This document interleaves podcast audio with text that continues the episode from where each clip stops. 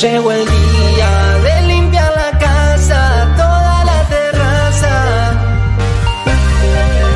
Compro un yogur y lo pago en cuotas. Saco una selfie y rebebota. Ya me prendí uno y con la aspiradora soy tan sensual. 1990, 1990, 1990, 1900. No, no, no, Hola, hola, chiquis.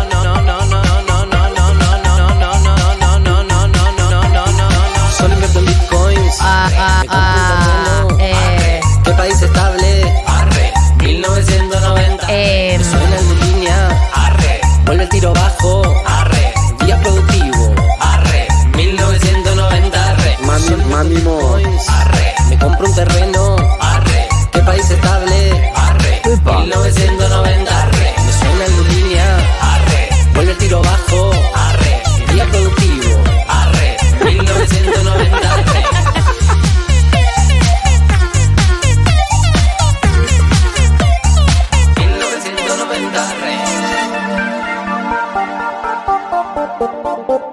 adiero.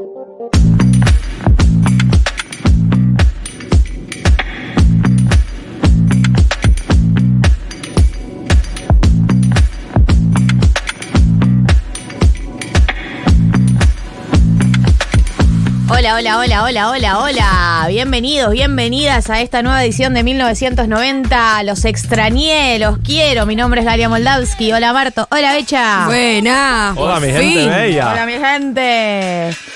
Che, no me gusta tanto la foto que subimos. No, pero la puta madre. No la voy a hacer bajar. No, no. No la voy a Ha hacer bajar. sucedido. Pero- Han pasado, han pasado cosas acá que sabe qué. Pero ya llegó de Europa con pretensiones. ¿Qué le pasa? ¿No se Estoy- acuerda que estamos en Estoy Argentina? muy quisquillosa.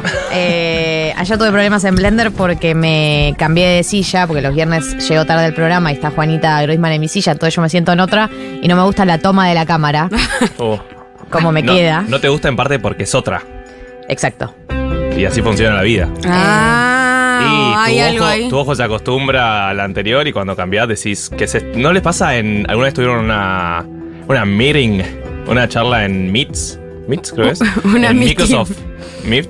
Sí, ¿Vieron? en Microsoft. No, Meets. Ah, Sí. Google Meet, decís. Google- no, Google Meet no, el de Microsoft. ¿Cómo se llama? El de, Ahora eh, no, no sé. Zoom. No, el otro, el de Microsoft. Teams, Ay, eso, Teams. Teams. Te cambia la imagen. ¿Cómo te espeja? Claro, te espeja. Ah, Y eso te hace mierda. Vos te ves ahí y decís, oh mi Dios, la gente me ve así, soy horrible. Ah, bueno, esa es la historia mía que hacen sacar una foto riéndome. Cuando me sacan una foto riéndome genuino, ¿no? Riéndome posando para la foto, te ves y decís, así me río. Tipo, soy horrible. No me voy a reír nunca más en mi vida. O cuando, o de foto sentada, que te ves cuasi No, foto sentada Te ves es cuasi modo y terrible. decís, ah, así me siento. Eh, la gente cuando me mira, mira eso. sí, ¡Qué feo! Es terrible. ¡Qué feo! El me otro veo di- de afuera. El otro día vi un TikTok que decía como cosas que no me importan. Y una era, no me importa cómo me veo en ningún otro ángulo que no sea el espejo de frente. Como que no me preocupo por cómo me ven de otros lados. Es que- Solo de frente. Es que ese es el problema. Deberíamos tener eh, el espejo viejo, ¿vieron? ¿Se acuerdan de esos baños que te abría el espejito? Uy, Eso funcionaba. Sí, Tiene hay que que, volver. vuelva. Te vuelvo el espejito abierto a la mitad. Em, ¿Cómo están? Bueno, ¿cómo estuvo el programa estos últimos dos sábados? Tírenme titulares. Bueno, eh, no recibimos ninguna denuncia del AFSCA.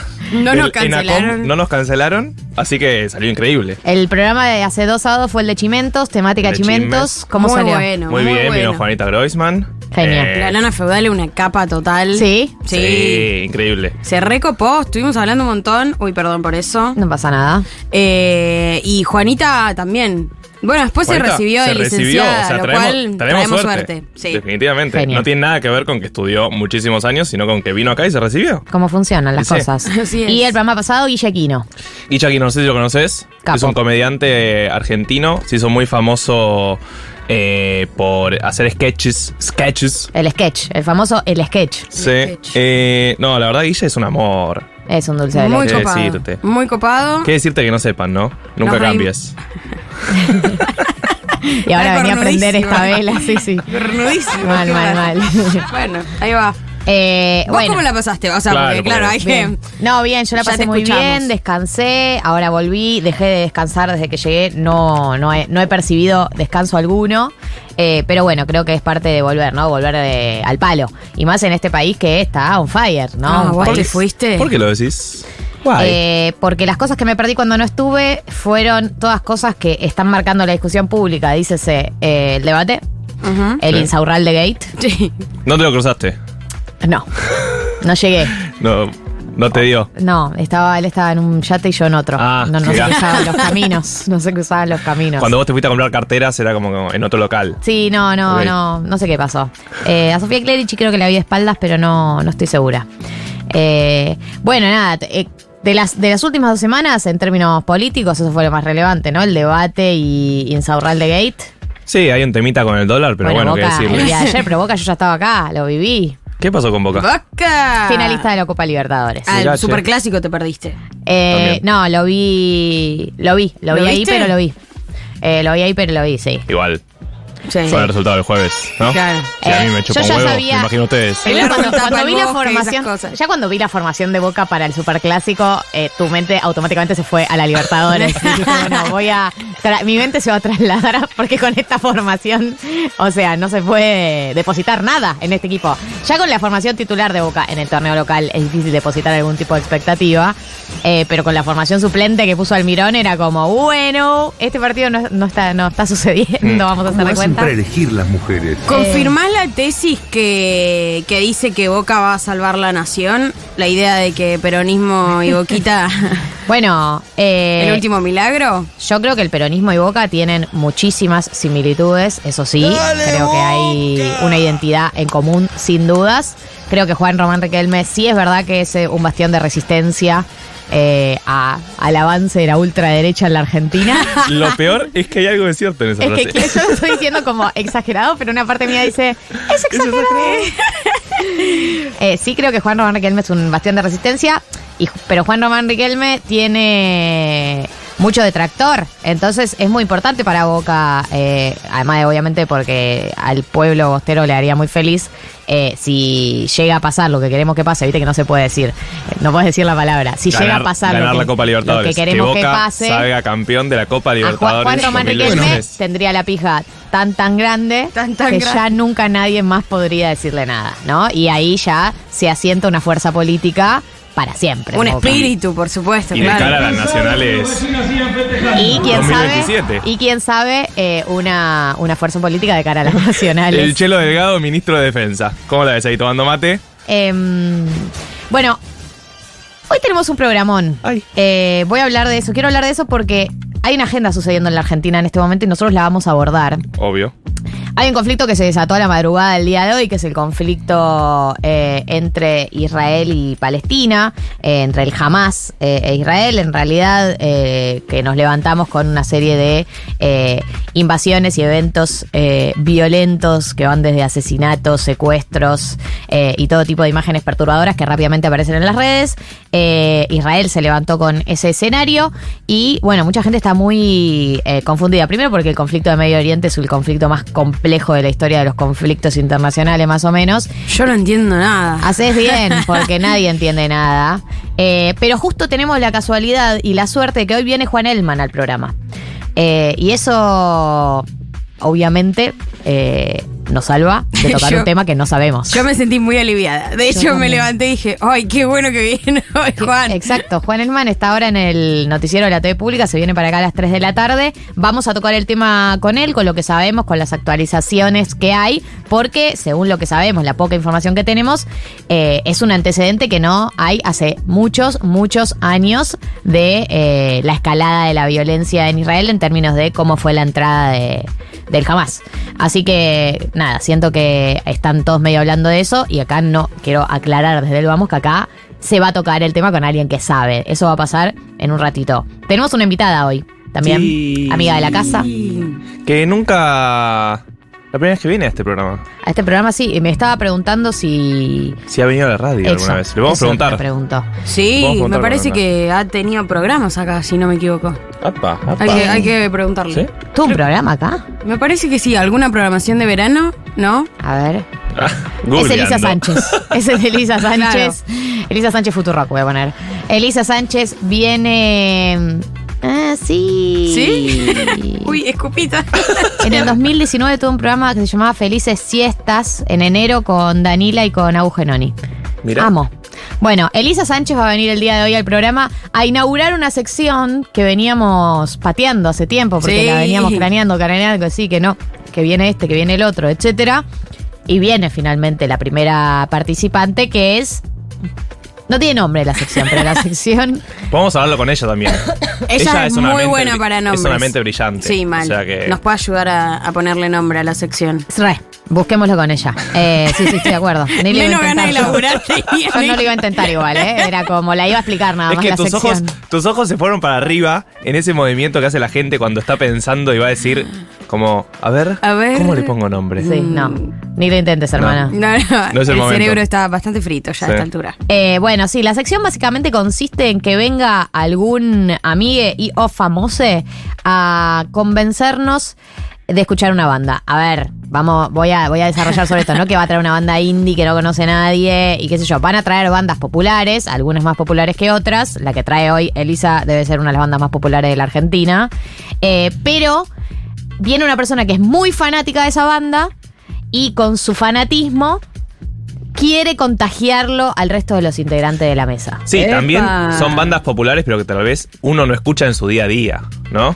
Como que uno conoce los temas por la historia, pero no es que uno entra a Spotify Y pone. y pone, Para- voy a escuchar esta Para banda. mí esta banda sí.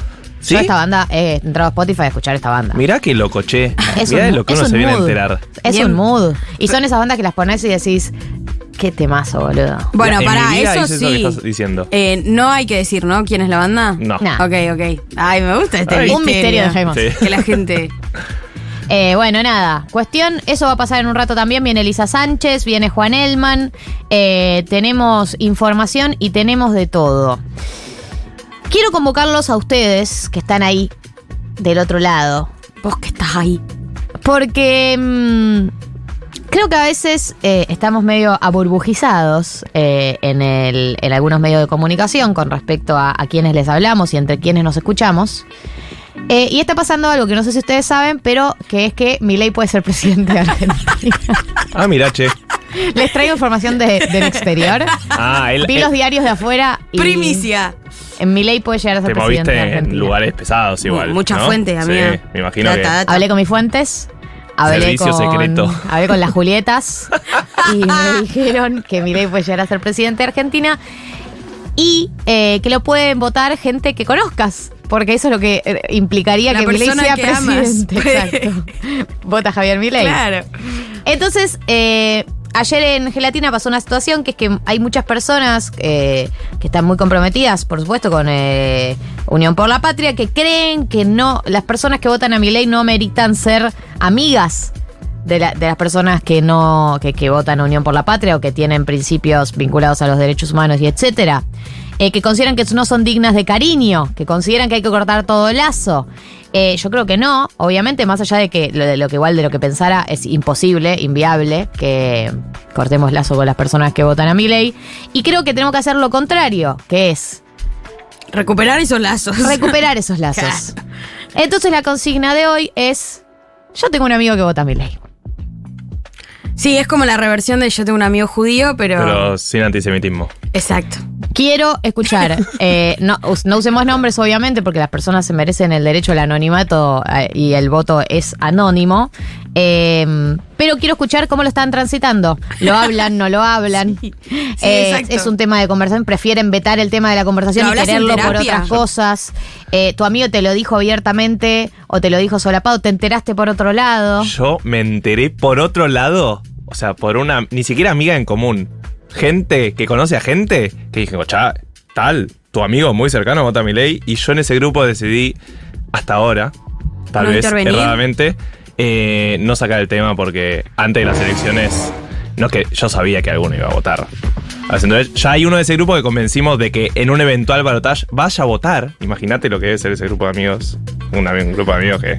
Es que p- completamente apolítico. claro, la- la- las probabilidades de que en tu grupo de amigos alguien haya votado a mi ley, no sé sacar cuentas, pero O sea, uno de cada tres. eh, No, bueno. o, sea, o sea, el cálculo es, o sea, si vos no O sea, o sea, conoces a, digamos. o sea, digamos, o sea, digamos.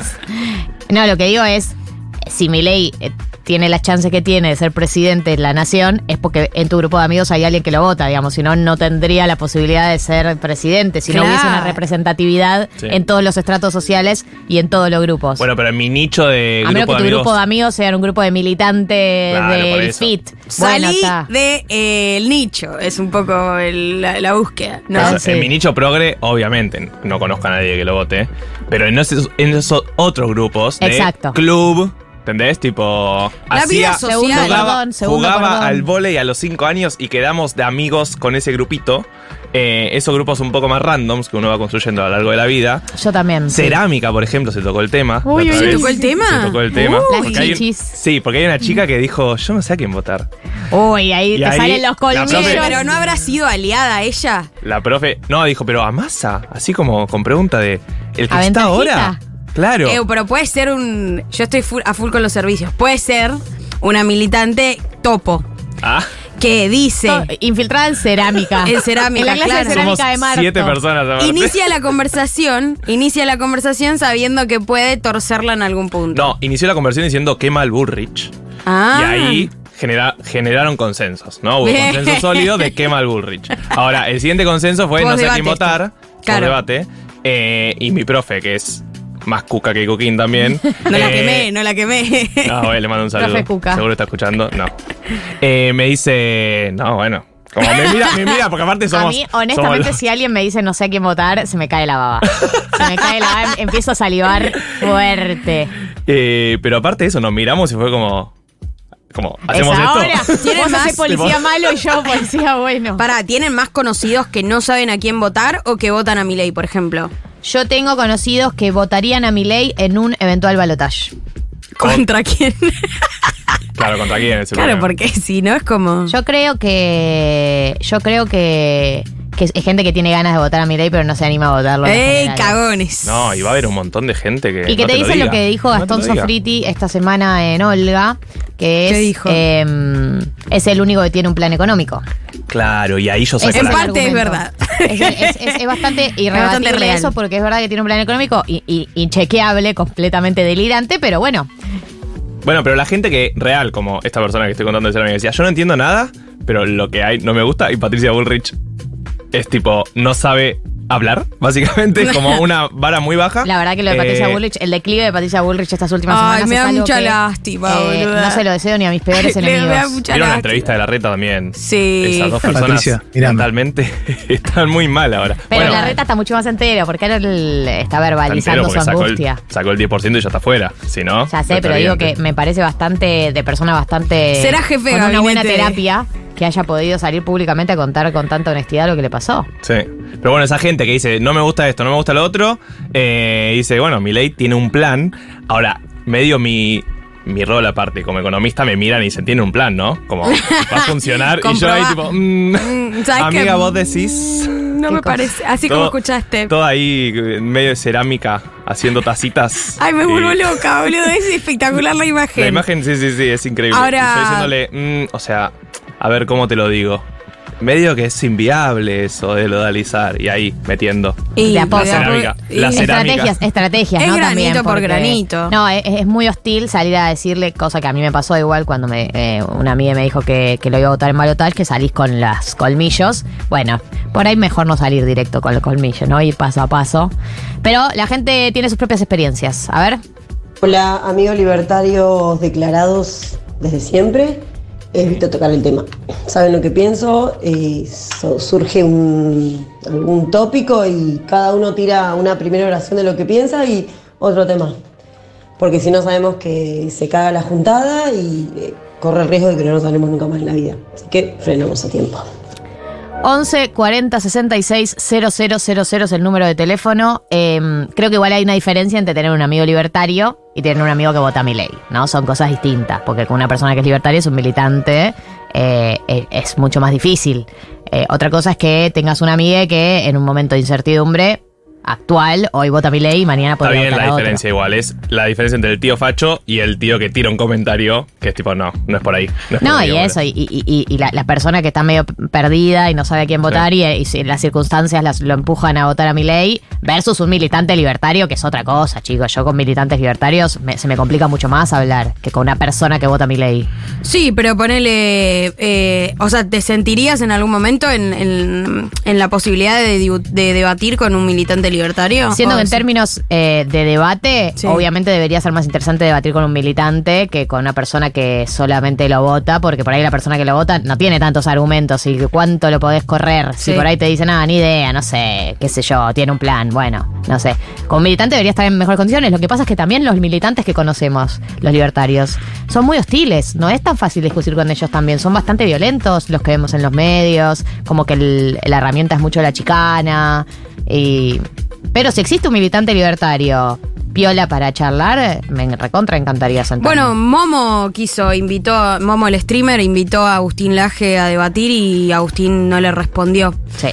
Y, y hubo esta semana alguno, como algunos debates entre militantes eh, organizados por universidades o algunos medios. Eh, a mí me resulta extraño escuchar esa conversación. Como las que estuve viendo es como, es raro acá, estamos, siento que son dos lenguajes muy distintos. Por eso siento que uno, que quizás no es militante y se pone a discutir, no sé, con tu primo, con tu amigo, Sí. con tu tío. Como que difícil, ¿no? Hoy, hoy escuché el podcast de, de Juan Elman. Buenísimo. El hilo. El hilo, eh, donde, bueno, graba y entrevista a su tío y a su primo. Su Padre e tío- hijo. Padre e hijo. Eh, su tío, el padre kirchnerista, el hijo votante de Milei. Y ahí hay como una conversación que no termina de suturarse, como que no, viste, no, no hay... No, no, no sé si es como que no hay algo en común concretamente. Por eso siento que cuando pensás en tu amigo libertario, tiene que haber algo ahí, ¿no? Como de, no sé, valor. No sé. Amigos libertarios, Moral. militantes libertarios no conozco. No, yo no tengo tampoco, pero po- podría, no lo sé. Como eso, qué sé yo. Bueno, yo me enteré, No, sí, una me, yo me hago amiga, la misma pregunta, sí, por supuesto. una amiga muy cercana que su chongo, novio, pareja estable, eh, como que lo bancaba. Y ella, progre, Dios. 100 mil. Uy, es Dios. muy fuerte eso, ¿eh? Alguien que te culeas, difícil. Eh, y eso. Porque aparte se pone en juego, ¿vieron esa conversación que ya es histórica en Argentina? Como que siento que ya pasamos el nivel de 2015 de eh, yendo a preguntarle a Cristina si podemos salir con un macrista. eh, y Sí. Cristina diciendo el amor triunfa. Bueno, ahora es tipo literal con un negacionista. Y es como. mm, El amor triunfa si salís con un negacionista. Really? no lo sé. Pero me quiere muerta, no pasa nada. Para mí es muy difícil, eh, ahí voy, eh, muy difícil culearse a alguien. En mi caso pienso, si tenés una amiga que vota mi ley, bueno, de última por ahí lo podría llegar a negociar porque el afecto pasa por otros lados, pero alguien que me estoy culeando si vota mi ley, siento que podría llegar a deserotizarme. Bueno. Yo tengo muchos morbos. Uno de Batman. Hola. ¿Qué dice la Yo gente? soy militante topo, trabajo en un comercio y poquito a poquito voy sacando el tema, como quien no quiere la cosa, y digo algunas cositas. Ay, la amo. Digo algunas cositas. Total, amigas, por ahí. ¿Qué cosita dirá, no? ¿Qué cositas dirá? Qué cara está la ropa, pero podría estar mucha más cara. Hola. Chiques, yo siento que no tengo a nadie que vote a mi ley. ¿Tendré amigues que votan a mi ley, la concha de mi hermana? Probablemente, y no te lo quieren decir, porque, porque opinas así. Más como noticia. que mandaste. Tal vez puede ser, ser esa persona a la que no le quieren decir que votan a mi ley. A mí cuando- Ay, ¿qué, qué es peor?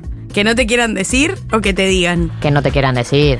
A mí cuando mi amigo me lo dijo hace poco, le dije, te agradezco que hayas tenido la valentía de decírmelo. La porque valentía. sabía, él sabía, además con lo loca que soy yo, que, ¿Cómo? ¿Qué? que, ¿Qué que soy una- que soy un loco de mierda. Yo, perdón, puedo aclarar en confianza. Le dije, te agradezco que hayas tenido la valentía de decírmelo, pues no debo ser una Claro. persona fácil para decirle una cosa así. Claro, ¿Esa, esa fue tu primera reacción? No, mi primera reacción fue un poco, Comprobando la tesis del amigo. fue un poco violenta y cuando me calmé le dije, igual te agradezco. Esos años de terapia sí se pueden ver. Hola. Amiga. Oli, acá una amiga de, de hace 20 años, nos conocemos desde el primario. Yo sabía que ella era medio facha, pero le esperaba hasta un Bullrich, esto no. Y cuando ganaron las pasos me enteré porque puso unas stories en su Instagram No, y después em, un día publiqué algo yo y salió a discutirme que no eran 30 mil. Ay, Y Dios. no volví a hablar con ella, o sea, tipo, no sé qué hacer. Estoy en plan, no sé qué hacer con la Ay, relación. pero es tu mejor amiga. Porque me parece un poco fuerte que a nivel político piense eso, me pregunto qué pensará a nivel personal sobre mi persona. Uh, Para mí, para mí, ah, eh, tenés que darle una chance de debatir en persona. Un café. Una- un café, tómense. Si ahí te resulta inviable, porque poner la de no son 30 mil, ¿no? Que es, hoy en día, ya con lo vara que está la baja, es casi la discusión eh, más accesible dentro de todas las que hay. Que vos podés decirle, bueno, está bien, entiendo que vos seas un obsesivo de los números y hasta que no veas una cuenta clarísima de los 30 mil vas a estar No, con ahí- dudas, porque ahora la discusión es, ¿existió la dictadura o no? O sea, hubo una guerra Hay o no. una, claro, hay una discusión mucho más profunda ahí. Por eso, eh, nada, como que re simpatizo con la piba de diciendo como, che, ¿qué pensará de mí si realmente cree que estuvo bien matar a gente por Eh, las ideas? No, porque digo, por ahí la piba lo de los 30.000 es una manera, la, la manera que encontraron los, los negacionistas de entrarle a todo un sector Claro, que, que claro. por ahí nunca no se animaba a decir no, hubo- no- fue una guerra, Claro. pero se anima a decir no fueron 30.000. Absolutamente, sí. Pero por ahí te juntas a hablar y es, es hasta ahí, la piba llega hasta ahí, hasta no fueron 30.000, no llega hasta el hubo una guerra, ¿no? Digo, El por eso digo que la vara está tan baja que por ahí puedes ir a conquistar. No, y para mí es un café hasta que hasta que salgas ahí toda llorada, hermana, ¿eh? Esta es... Y no, y por la amistad aparte, ¿entendés? Como es por la porque- amistad ese voto, más que por... Y porque por redes candidato. tu amiga debe ser mucho más hostil de lo que es en la vida real como todo el mundo. No sé, pero yo entiendo Y la sí, duda obvio. de. Esto lo, lo he hablado en terapia. Es algo identitario también. Como que se ponga en duda eso y alguien tan cercano Sí. es real como que te hace pensar a vos tus elecciones propias. Sí. De, ¿Qué onda? En el podcast Dios, ¿qué este de? Juan, perdón, que, pero en el podcast este de Sí, Juan, sí. hay un momento en el que el, el hijo le dice al padre, ¿sabes por qué yo nunca voy a ser como vos? Porque yo no, no soy fanático de los políticos. Y ahí me parece que hay un tema con la idea de la identidad política que tenemos nosotros como progres, eh, que se enfrenta a esta, a, estos- a esta gente que vota mi ley, por ejemplo, que es un poco como ellos se creen moralmente superiores por no tener identidad política. No están atados a mi ley en torno a un líder y a una conducción política. ¿Se entiende lo que digo? Como no están votando identitariamente, o sea, solo votan. Por eso están tan dispuestos a que se vaya todo por el aire. Yo sí, es verdad, yo estoy de acuerdo con que creo que hay una, una lectura de ser moralmente superiores, de tipo, bueno, todos ustedes siguen en el capítulo pasado de... Del fanatismo del político. fanatismo de, los pol- de- de- de bancar políticos y nosotros estamos en un capítulo adelante, estamos mirando el futuro, estamos un paso adelante, Mm. porque ya trascendimos, nosotros ya estamos, somos anti, no antipolítica, antipolíticos, antipersonas de a pie que, que todo con la tuya contribuyente. Hay Sí, algo pero de es el que superioridad en esa, defiende- en esa postura. El que defiende su voto a mi ley. Sí. Yo creo que hay muchos que tampoco tienen la necesidad de defenderlo. Es. Eso, Lo voy a votar. eso. Como- A ver, ¿qué dice la gente? Hola, Noventers, hola Gali, bienvenida. Hola, gracias. Yo no sé si tengo amigas que votan a mi ley porque quienes quizás lo votan me da un poco de miedo preguntar porque sé que voy a querer cortar todo vínculo. Pero eh, muy probablemente mi familia entera, a excepción de una o dos personas, lo van a votar. Fuerte información, fuertes eh, testimonios. Eh, entiendo que elijas no preguntar. Yo también, la verdad es que no. Eh, yo no estoy preguntando todo el tiempo a la gente que creo que puede llegar a votarlo, porque tampoco uno se quiere exponer todo el tiempo a esa secuencia, justamente porque te hace cuestionarte eh, tu propio vínculo con esta persona. Eh, lamentablemente es así.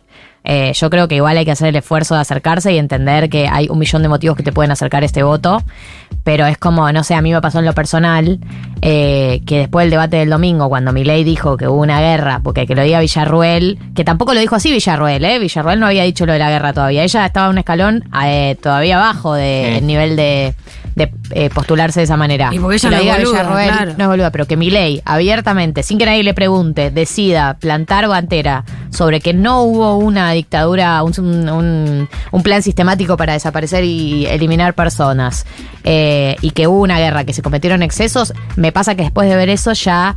eh, para mis amigos que están informados, no sé si mega informados, pero que ven Twitter y los medios y están al tanto que dijo eso, si después de que dijo eso todavía estás para meter su boleta, La verdad que te, te- eh, te empieza a hacer ruido la persona que te, la persona que tenés al lado. La verdad es esa. A mí me pasa eso. Y es lo que vos decís, lo eligió sacar él el tema. No es que alguien lo pinchó en una entrevista mega Ah. random, no es un video de hace 10 años, eh, como pasaba tal vez con Macri incluso. No, Es- fue en el debate presidencial con 41 puntos de rating. y en los dos minutos que él tenía para exponer su tema. O sea, él elige hablar de eso y no es que alguien le pregunta, ¿qué pensás? No, no, él elige decir públicamente eso. Y elige ir más lejos que Villarruel. Eso Sí, es sí, a mí sí. lo que me flashea. Eh, Bueno, en fin, a ver qué dice la gente, hablemos de otra cosa. Yo tengo casi toda la oficina votando a mi ley, gente hermosa, buenísima, me parte el alma que estén votando a esa persona y les pregunté, les dije, ¿por qué? Y la verdad que la mayoría de las respuestas es voto castigo, porque estos ya estuvieron y no hicieron nada, porque estos otros ya estuvieron y no hicieron nada, y está todo mal y quiero algo nuevo. Punto. Pero cuando le pe- empezás a preguntar de qué pasa con las cosas que proponen, obviamente que no están de acuerdo. Claro. Bueno, vamos a ver cómo sale el castigo. ¿Cuán lejos vamos a llegar el castigo? Eh, ojalá, ojalá puedan tener eh, así el- los acercamientos que, que como el que contaba recién la compañera y muchos de nosotros de poder charlar del tema, porque si no, no tiene sentido. O sea, de, de que no. Igual soy una, soy una careta, porque acabo de decir que para mí, si un amigo lo vota después del domingo, me, me po- pongo en duda todo, Todo. pero por otro lado digo, no podés, no podés cancelar a una persona por porque vota mi ley, hermano. No podés, no podés dividir el mundo así. Me lo digo a mí misma también. ¿Puedo No podés un- considerar que el único voto es- posible es el tuyo. ¿puedo hacer un comentario cornudo Sí, y una recomendación? Eh, ayer vi un podcast, eh, que no lo terminé de hecho porque dura dos horas, eh, donde entrevistan a Liliana Herrero, ¿no? La, la viuda de Horacio González. Y hace todo un statement sobre la conversación y lo importante que es conversar. Eh, y dice una cosa bellísima, eh, que ella plantea que una conversación presupone que uno tiene que reconocer la vulnerabilidad propia, que en la pregunta y en la conversación, más que estar buscando algo del otro, está buscando algo de sí mismo. Y que si no hay esa vulnerabilidad expuesta o explícita, implícita, pero que uno la acepta de entrada, no hay conversación. Entonces, no vayas a buscar conclusiones. Me parece que con los amigos es más fácil eso que con un voto que querés, que querés conquistar o que querés convencer. Pero con los amigos me parece que uno se puede dar el riesgo de ser un poco más un poco más vulnerable. Si hay que llorar, hay, hay que llorarle al amigo que te quiere matar, loco. Es así. 14.39 en la República Argentina, ya llegó Juan Elman, en minutos también Elisa Sánchez. Si les parece, arrancamos el programa del día de hoy con un poco de música. Esto es lo mal que voy a nombrar esta banda. Morchiva. Moshiva, pero se escribe con RCH también, es Moshiva igual. Es conocida, Moshiva. es buena. Haciendo así. ¿es Sí, sí. buena? Esto es Tape Loop.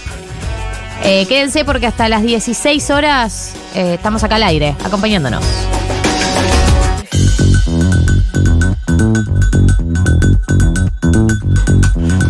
14 minutos faltas para las 3 de la tarde eh, y entramos ya full programa, eh, full contenido del programa, porque eh, llegó Juan Elman al estudio y le dijimos, Juan, entra rápido que queremos hablar sobre Medio Oriente. Juan viene de hablar de este tema durante dos horas en la TV pública, ¿no? ¿Cuánto tiempo estuviste? Una hora. Una hora en la TV pública y ahora te toca acá. Y mañana en un mundo de sensaciones Mañana se profundizará. Mañana se profundizará si nos escuchen. eh, mañana a las 12, ¿no? Oh, nos preguntan no a me mires así, está el país. A las 12.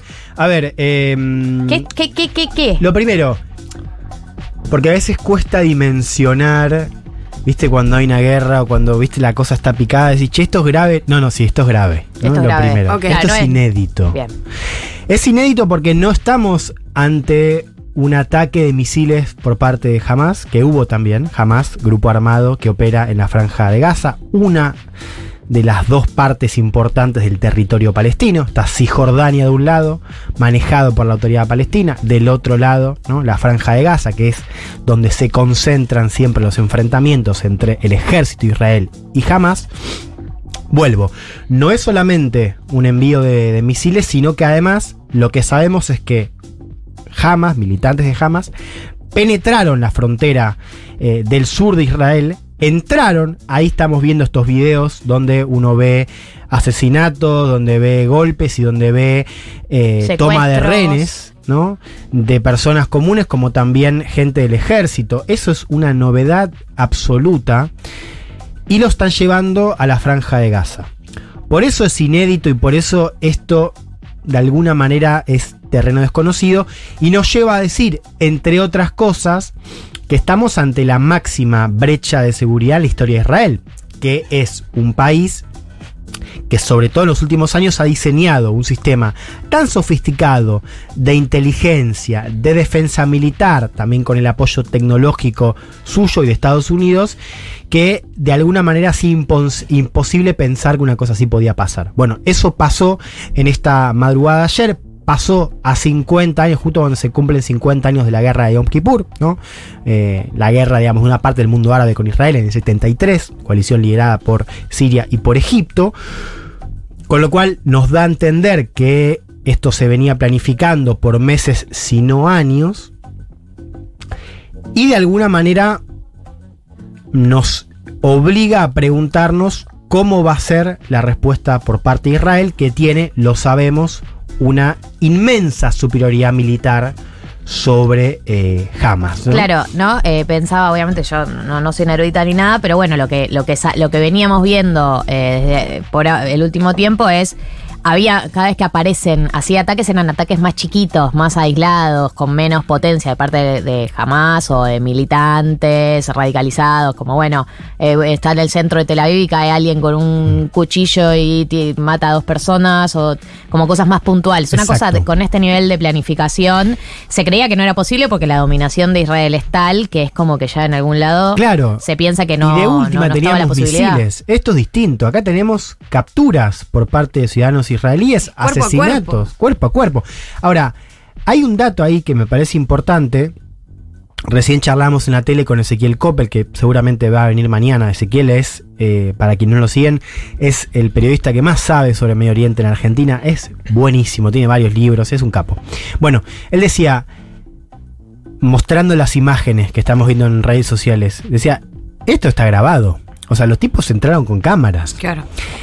¿Qué te genera eso? Dos cosas. Primero, es una transmisión al mundo árabe, que de alguna manera eh, le está diciendo nosotros por primera vez les ganamos, ¿no? Les estamos ganando a los israelíes en el sentido de penetramos la, la frontera y de alguna manera estamos en un territorio en el cual nunca estuvimos. Eso es una victoria que se lo puede mostrar a los palestinos, pero también al resto del mundo árabe o la población árabe que simpatiza con la causa desde otros países, ¿no? Entonces, ahí hay que entender esto, que se está mostrando mucho más y se va a mostrar por parte de Hamas lo que logró entrando Israel y Gaza no se va a mostrar, con lo cual no sabemos realmente qué está pasando en Gaza. Recordemos, las últimas cifras dicen que al menos hay 198 personas muertas del lado palestino. Es posible que sea mucho más, porque esto ya tiene un par de horas. En, en Israel tenés por lo menos 100. Es posible que sean más. Eso es inédito. En general, siempre cuando uno ve las cifras de muertos en Israel son siempre mucho menos. Acá podrían ser menos, pero igual sigue siendo un, un número significativo. Pero ¿por qué digo dos cosas? Porque esto te genera esta, esta muestra de, de orgullo, esta narrativa de fíjate cómo, cómo entramos. Está grabado medio Counter Strike además. Ay, Claro. sí, eso me hizo Filmado, es como el pop, terrible. el pop de la cámara, de la, Sí, sí. del arma, de la persona que Claro. tiene el arma. Ahora, esto es, lo, esto es lo primero. Lo segundo, si nos escandaliza a nosotros, nosotres, eh, y nos parece brutal, imagínate cómo se ven esas imágenes de Israel, de vos tenés una ocasión y te dicen el que está al lado es un, un terrorista, digamos. Entonces, eso te eh, lleva a pensar que la reacción por parte de la población israelí va a ser o ya está siendo eh, también muy estridente, ¿no? Con un gobierno, creo que lo hemos contado acá cuando explicamos la reforma judicial, un gobierno liderado por Netanyahu, pero con una coalición donde el sionismo ultraderecha que está eh, construyendo y sí, está ocupando, y pero además queriendo profundizar la ocupación en Cisjordania, digo, cumple un rol central. Con lo cual es un gobierno que de alguna manera va a plantear una respuesta bélica. Claro, es un gobierno que además llega al poder hace tiempo ya, bajo la premisa de la potencial amenaza constante que hay de, del parte de, de el Hamas o distintos grupos, y es como que ahora tienen un escenario que finalmente Sí. justifica todo lo que vienen diciendo hace tiempo, lo que vienen diciendo, digamos, en base a ese discurso, también la ocupación, también eh, la tortura, también todo, digo, pero ahora Mm. Sí. es como que sea un escenario donde estos tipos finalmente pueden decir, vieron que yo les dije. Exacto. Pero digamos, vuelvo al, al comienzo que eh, lo de Rennes es inédito. Entonces ahí no sabemos si eso, si estamos yendo a un escenario donde efectivamente va a haber una operación. Netanyahu dijo estamos en guerra, no es que no, no- lo dejó a, a interpretación. Pero creo que lo que te decía al comienzo de lo inédito que es la entrada, los renes y demás, creo que hace que el escenario sea quizás distinto al de otros momentos. Otro dato importante en términos geopolíticos, se estuvo diciendo que Egipto, eh, que el gobierno de Egipto le comunicó a Israel que cualquier tipo de operación a gran, a gran escala en Gaza va a tener repercusión, por ejemplo, en el norte con Hezbollah, que es un brazo armado que opera en em, Líbano con el apoyo de Irán. Entonces, lo que estás viendo es que esta operación, a diferencia de otras, tiene o un apoyo o al menos un interés o cierta simpatía en el mundo árabe y esto hay que entender, que es que la causa palestina siempre tuvo apoyo en el mundo árabe, era un tema, digamos, para que los países del mundo árabe se vincularan con Israel, siempre la lógica era tienen que resolver Palestina y después vemos qué pasa. En los últimos años, auspiciado por Estados Unidos, hubo un acercamiento diplomático entre Israel y el mundo árabe. Por ejemplo, no sé si recuerdan, se firmaron acuerdos de normalización entre los Emiratos Árabes, entre Marruecos, y se venía discutiendo la posibilidad de que Arabia Saudita también normalice sus vínculos con Israel. Esto sin dudas le pone un freno, me parece, a esa dinámica y nos lleva a preguntarnos cómo se está viendo esto del mundo árabe, ¿no? Que tiene cierto interés en vincularse con Israel, porque Israel es no solamente amigo de Estados Unidos, sino que tiene mucha guita, tiene, digamos, un, enfrentamiento con, con Irán también muy fuerte, o sea, Arabia y Arabia Saudita e Irán no se llevan muy bien. Entonces, digo, por cuestiones estrategias, uno veía que el mundo árabe estaba acercándose a Israel en detrimento de la causa palestina. Acá me parece que hay que preguntarnos si efectivamente esa dinámica puede cambiar o si hay algo de, un apoyo a esta operación, o mejor dicho, de cierta disuasión por parte de otros países del mundo árabe eh, a que Israel haga algo más. Hay que ver también ahí cómo opera Estados Unidos, que es No, aliado de y Israel. esto que decís, que tampoco Israel puede responder de cualquier manera porque hay eh, otros países en los alrededores que están también alertas, que no sabes cómo les puede caer, cómo pueden reaccionar, se pueden sumar. Exacto, por, por eso, eh, eso es lo que quería plantear. Claro, como que hay algo de, de esta repercusión en el mundo árabe que es distinta a la de otras veces, y eso nos puede llevar a pensar, exacto, que eh, hay más presión para que Israel no eh, haga una operación a gran escala, que, que- que, bueno, es un poco lo que intuimos, ¿no? Que va a haber un desembarco en Gaza y que va a ser brutal. Hoy en día la situación en Gaza es está ocupada por Israel en su totalidad, parcialmente, nada. No, cuando uno habla de ocupación, es verdad que la ocupación tiene diferentes dimensiones, pero en, términos específicamente territoriales, habla sobre los asentamientos en Cisjordania. Lo que pasa con Gaza es que en teoría eso lo controla Hamas, pero Israel tiene el control aéreo y está muy cerca, con lo cual siempre hay una situación de... eh, cuando Israel se quiere meter, se mete, pero no está en control de la zona. Eso es lo que hay que entender. En Cisjordania, sí. En Cisjordania tiene el control de eh, asentamientos que están distribuidos de tal manera que vos no tenés una unidad territorial en Cisjordania. Claro. Está totalmente, bueno, entonces, eh, atravesada por los asentamientos que son cada vez más y que tienen eh, una agenda, ¿no? esos colonos que, están ocupando Cisjordania, que se alinea muy bien con esto que les decía, esta coalición de extrema derecha que hoy está en el gobierno. ¿no? Por eso también uno asume que la postura va a ser una postura muy agresiva por parte de Israel. En términos políticos diplomáticos, tenemos solo a eh, Netanyahu diciendo estamos en guerra. De parte del Hamas, ¿hubo alguna declaración pública del orden de por qué ahora, eh, cuál es el objetivo, hasta dónde piensan llegar? Yo no he leído eh, una suerte de comunicado oficial, quizás eh, existió, digamos, pero de alguna manera Los videos son bastante oficiales, ¿o no? Sí, eh, digo, me parece que tanto la fecha elegida, ¿no? Eh, 50 años de, de la guerra de Yom Kippur, sumado a cómo se teatralizó, digamos, la intervención en- Israel, creo que dan esta idea de no solamente una suerte de, venganza, sino como de la apertura de otro capítulo, ¿no? En el vínculo siempre conflictivo entre Israel y Palestina. Juan, yo quería preguntar particularmente sobre las negociaciones que podría abri- abrir esto, ¿no? Porque imagino que en el que en el fondo, más allá de la disputa territorial y geopolítica que tiene mucha historia, ¿cuál es el plante, o sea, imaginar, imagino que van a negociar rehenes, liberación de prisioneros. Eso ya existió. Hay antecedentes de que Israel negocie el intercambio de prisioneros. ¿no? Eso ya está en, en la historia. La pregunta es si con este nivel de. Sí, de, de- de tensión, pero sobre todo de conmoción, ¿no? Por esta brecha de seguridad. Digo, si hoy tenés un contexto, sobre todo con este gobierno, para negociar seguramente vos termines, o no sé si seguramente, pero hay posibilidades de que vos termines con una negociación de, con intercambio de rehenes. Eh, en el corto plazo, eso no parecería ser la opción. Ahora, hay que entender también, me parece que cuando uno plantea en la respuesta política, uno dice, bueno, claro, ahora son los rehenes, pero nos lleva a preguntarnos por la respuesta hacia la cuestión de los estados, ¿no? Y ahí creo, no sé cómo lo ven ustedes, un poco la, la idea eh, de estos últimos años era que, que Israel medio que ya había logrado asegurarse de que no iba a haber ninguna solución de dos estados y que Palestina iba a estar siempre oprimida, ¿no? con la ocupación profundizándose y con una situación que ha sido descrita por organizaciones como Amnistía como una parte ¿no? Eh, respecto a Palestina. Pero uno miraba eso y decía, bueno, a la larga es imposible pensar en, la, en paz Obvio. sin la solución de los estados. Yo me pregunto si esto no, no nos acerca un poco más ese axioma, en el sentido de que, de que uno imaginaba que eso iba a ser a futuro.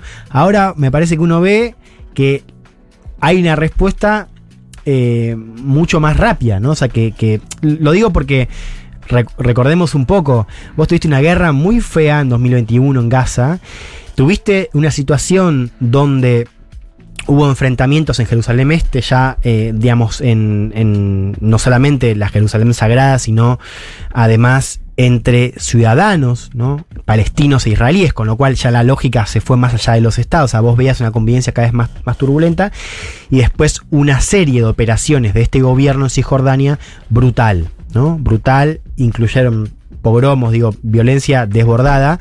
Entonces, uno pensaba, bueno, esto a futuro es imposible que dé paz. Yo lo que, lo que digo es, ojo, se, se adelantó quizás demasiado ese escenario. ¿no? Unos meses después, efectivamente, hubo una respuesta inédita, insisto, no solamente por los misiles, sino por cómo entra Hamas eh, en el sur de Israel. Bueno, gracias Juan por actualizarnos un poco sobre lo que está pasando en Medio Oriente. En un ratito volvemos a hablar con vos, si no te jode. Dale, te yo me voy, voy a comer un ratito, voy a tomar un poquito de agua Y volvés. y los dejo con la invitada. Eh, minutos, Elisa Sánchez, acá en 1990.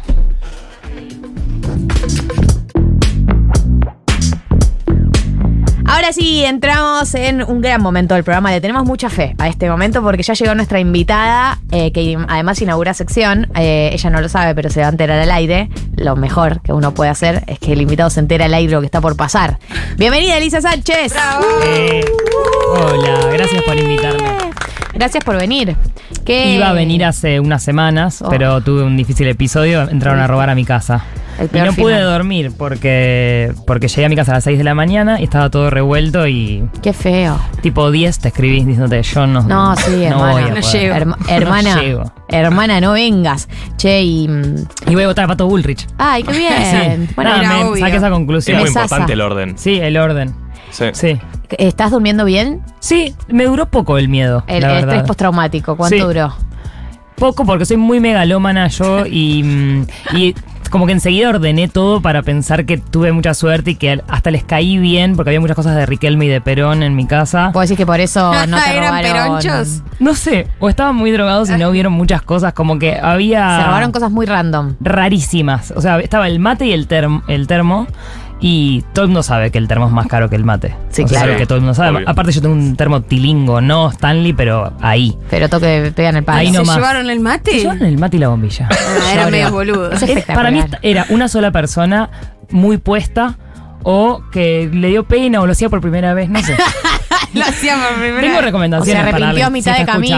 escuchando. ¿te gustó desvirgar a ese ladrón? Mm, Siento, Dios. no sé, ¿no? Me dolió muchísimo esa pregunta. La palabra desvirgar me descoloca siempre. Sí, sí, muy- por ahí, por ahí. Desvirgar es, es una palabra muy violenta. Mal, Le hacemos esta pregunta siempre a los invitados cuando viene la primera. Para romper el hielo. ¿A quién te gustó desvirgar más? No, bueno, al Lerratere que entró a mi casa. Ah, Bien desvirgada. Ratere. Lerratere. Era, era, era progre. Era Metía progre. progresismo ahí, No, y por ahí no se autopercibe Ratere. Claro. Además, por ahí es una persona que ese día hizo eso. bajando línea moral diciendo Total. lerratere. Lerratere. Porque el lerratere diciéndome, ¿quién chota ¿Qué sos? Pará, soy no encontré tus ahorros, boluda. Me No gustó sabía más. Que La tranquilidad de no tener ahorros. También esta es mi recomendación. No tengan ahorros. Porque yo llegué a mi casa y dije, la verdad, la mini pimer se puede llevar. Sí. em, Qué importante es no un consejo. es un gran consejo. Si no querés que te roben nada importante en tu casa, es quizás el mejor consejo. Siento que Eli estaba militando a masa eh, pues, subterráneamente. Compren todo en cuotas. Tengan Chicos, muchos no tengan pesos. ahorros. no existe.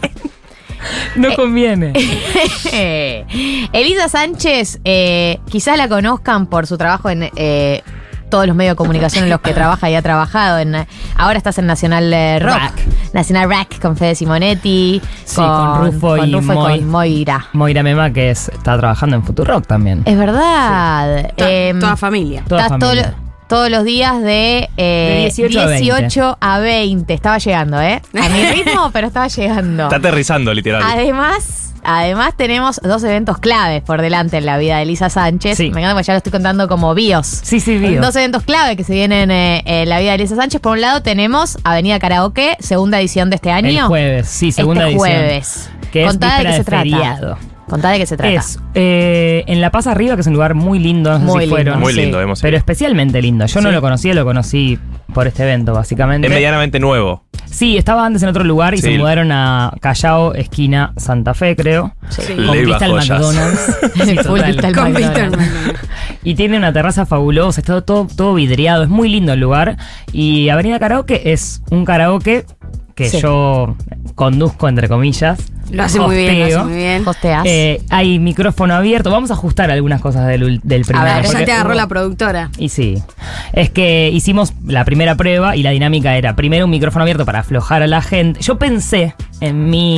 Me gusta ver el backstage. Sí, mi sí. intuición fue que la gente le iba a dar vergüenza porque cantar adelante de 140 personas por ahí no te dan ganas. Y sí. Pero no, había que andar echando gente para que. Claro, tipo, Muy largo. Quizás, ah, eh, eh, quizás es un problema que no tengan nada de vergüenza. Bueno, están muy, claro, bajos, que están muy bajos de vergüenza. Ley seca. gente, claro. no se vende alcohol una hora. Sí, eh, demasiadas ganas de cantar, de exponerse. Me sorprendió muchísimo para bien eso. Así que micrófono abierto y después hay tres bloques temáticos, uno de románticas, otro que se llama Soy de acá o Yo amo mi país, no me acuerdo. Soy de acá. Que es cualquier cosa argentina porque ahí entró tipo flores amarillas. Sí, claro. Y después uno de clásicos de todas las épocas que también entra cualquier cosa. Pará, entonces están esas tres eh, categorías. Sí. La- yo soy una persona que compra la entrada, ¿no? Vos compras la entrada, llegas. En Pass Line. Compro mi entrada para Pass Line para ir Sí. este jueves porque el viernes es feriado. Correcto. Estoy divina de jirafa, etcétera. Divina. Llego. Eh, ¿Cómo Llega. hago si quiero cantar? Te anotás en, hay unas listas y está la lista para micrófono abierto, la lista para cada uno de esos tres bloques y después cuando terminen los tres bloques, ahí ya está, libre. ¿Libre Va karaoke o libre fiesta? Libre karaoke, pero una horita más ponele y después fiesta. Hasta Che. las cuatro, ponele. Entonces te anotás vos decís, bueno, yo quiero cantar Sí. eh, Fuego de Noche, Nieve de Día. Bueno. El- entonces ahí te decimos, bueno, ¿lo querés cantar en el último bloque en clásicos o En cantar en románticos? románticos? No, dale en románticos. Listo, te, pone, te ponemos en la lista, pasás en ese bloque y cada bloque tiene una persona ganadora. Claro, porque hay jurado Hay también. jurado Hay un y jurado. aplausómetro. Ahora hay un aplausómetro, me encanta. Hay un jurado de voces completamente autorizadas para hablar Sí, sobre este tema que totalmente vota y después está el aplausómetro como el, vo- el voto de la gente, digamos. Sí. ¿Es vinculante el aplausómetro? Es vinculante el aplausómetro, sí. Bien. Sí, sí, sí. Es así. El aplausómetro cuenta como un voto Eh, que va a la par de los votos de los jurados. El voto popular gana al jurado. Ah, todo. ¿se Es socióloga. eliminaron al jurado? ¿Eh? ¿Eliminaron al jurado ahora? No, no, el jurado. No es estar, vinculante, pero- no es pero cl- vinculante. No, claro, el jurado. es- Rompe la pija. Se ¿Cómo? pone en pedo, básicamente. Tiene alcohol gratis. Claro. Es Es un tipo amigo Andy- que tiene alcohol gratis. Es Andy Chango, es un torneo de karaoke, tampoco que.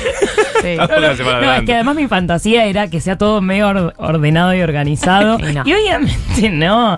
Aparte, eh, de pronto hay, ca- hay canciones que duran cuatro minutos. Yo no sabía cuándo cortarlas. Cortala Y a los no, dos. No, Lo sí, que pasa es que mitad. 2.15 se corta cortarla la tipo de canción. golpe es tremendo.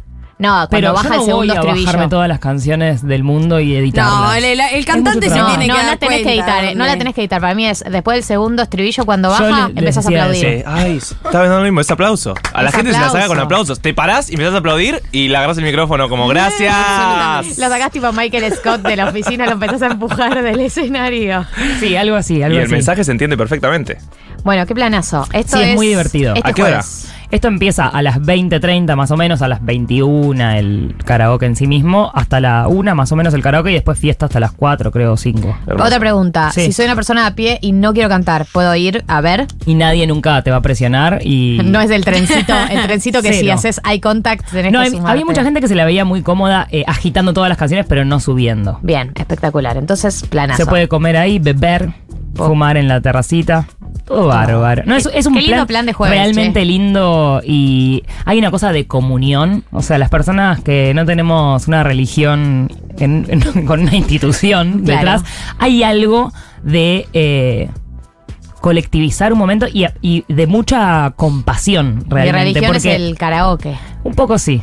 Porque la gente, o sea, podés empatizar con cualquier persona que está haciendo eso, porque todo, todo el mundo puede ver el valor que tiene subirte a un escenario sin saber cantar y cantar. Y hay gente que eh, se sube y canta bien, flashea a cantar bien. Eh, La esta- baja. Esta vez no pasó alguien que quería lucirse así. Claro. Yo igual medio que puse un manifiesto de karaoke, así cortito, y había uno que decía, tipo, hermana, si si cantás no tuviste muy, tu muy bien, quedaste manija". probablemente arruines el karaoke. La Como- palabra santa, claro. Sí, no, no hace falta cantar tan Y después había gente que por ahí cantaba muy desafinadamente y la gente agita, o sea, como que no hay juicio, no Bien. sé, es Y espectacular. ahí me aparte hay que eso. taparlo un poco.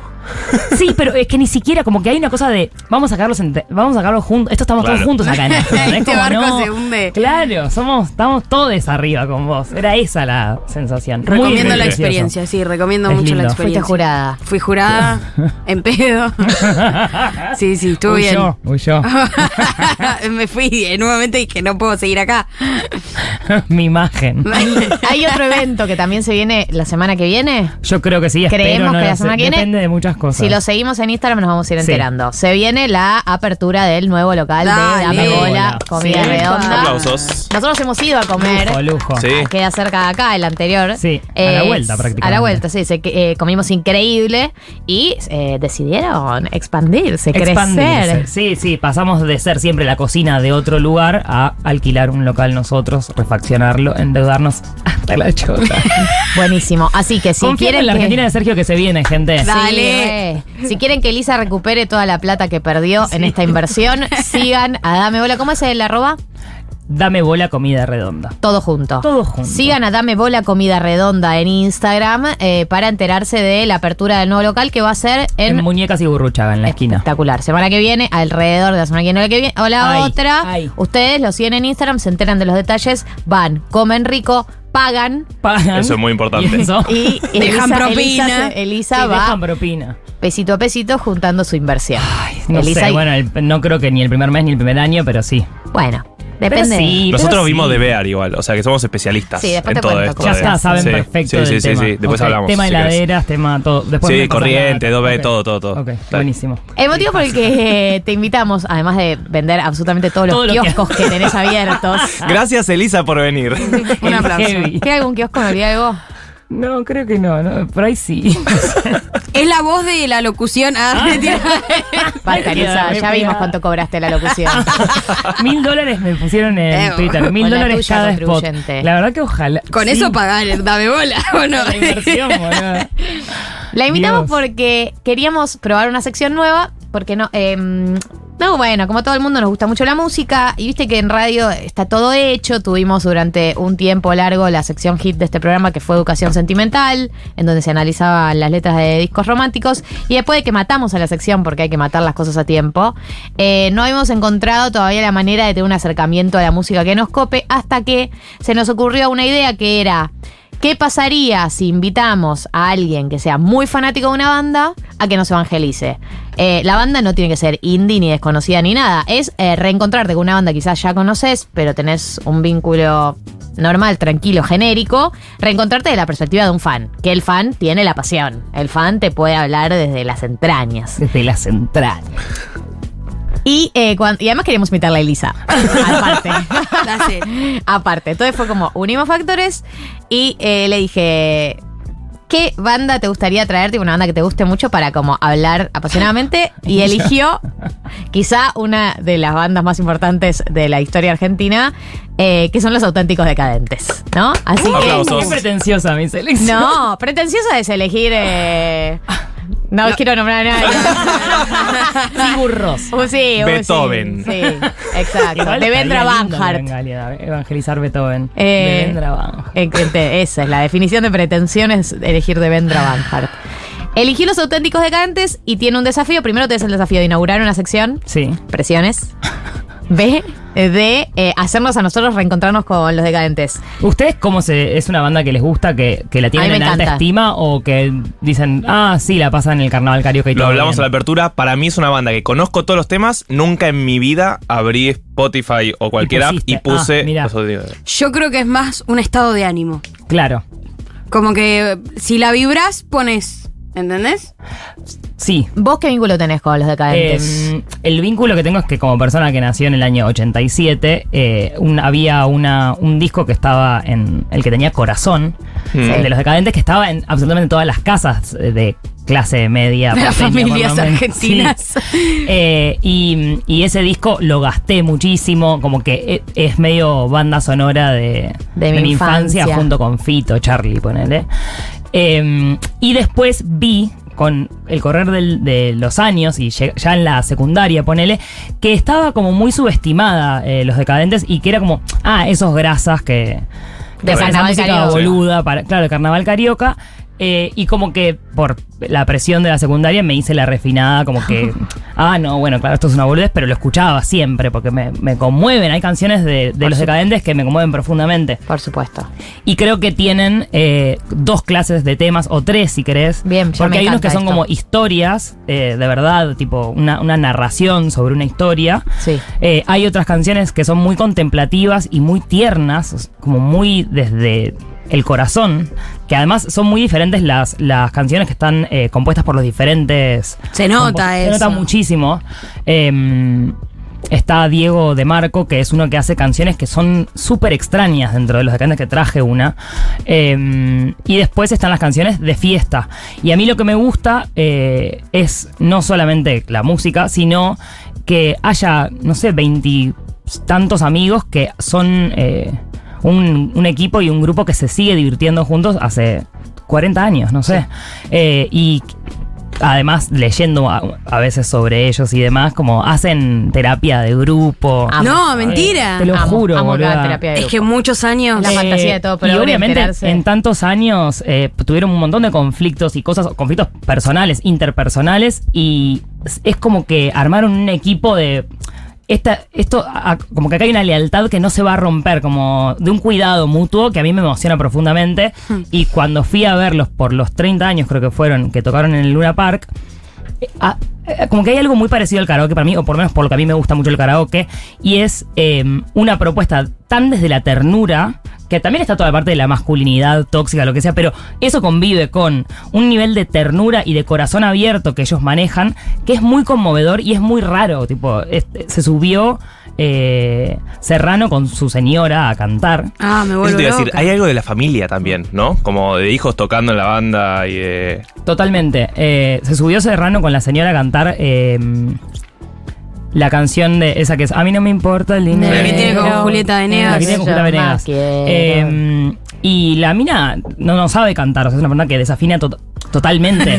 y era espectacular. Él estaba, él la miraba eh, enamoradísimo no. y lloraron de emoción. Y estaban como celebrando ese momento como familia. Y era tipo en Luna Park escuchando a una señora que no le pegaba a una nota y a nadie le importaba. Tipo, ni siquiera es que en- entre nosotros era como, bueno, qué desastre. Era más tipo, qué flasheó. momento, tipo, llorando de emoción todo. Claro, re cornudo. todo. tipo, ah. Vení, Raquel. Vení, Colombia. tipo, sí, Argentina. Ah.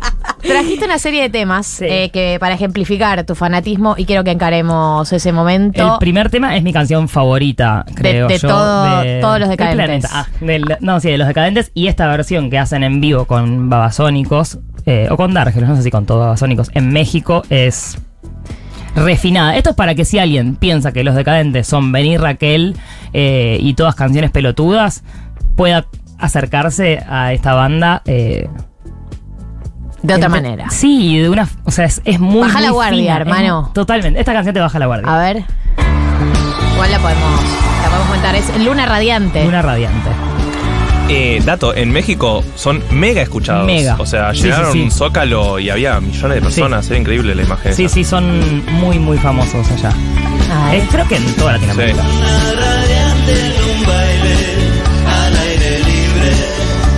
Esta la podríamos cantar en el karaoke. ¿No? Dargelos. Hay mucha melodía ahí, ¿o no? Mucha. Se puede achatar todo. todo es achatable. Esta es una. eh, eh, ¿Cuál de los subgéneros de canciones es eh, Luna Radiante? ¿Es eh, más romántica, más de historia? Es romántica.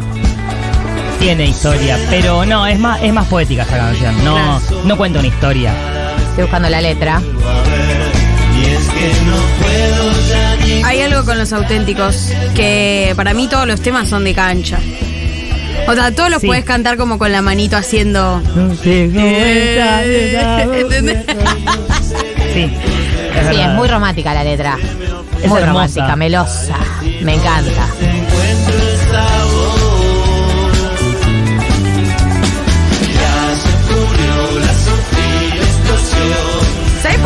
Que es eh, música de familia? Porque hay algo de estar escuchando esto un sábado a la mañana, Es que- armando el mate. Mamá y papá se abrazan en la cocina, bailan apretados, los nenes juntando los juguetes. Es el Dios, patria No, familia. pero Boluda, argentino. estoy, estoy haciendo todo para que gane Sergio Massa. Esto es mi compromiso. Dios, patra, patria, patria. Dios, patria y familia. Esto es eh, Luna Radiante, el primer tema que eligió nuestra amiga Lisa Sánchez en el día de hoy.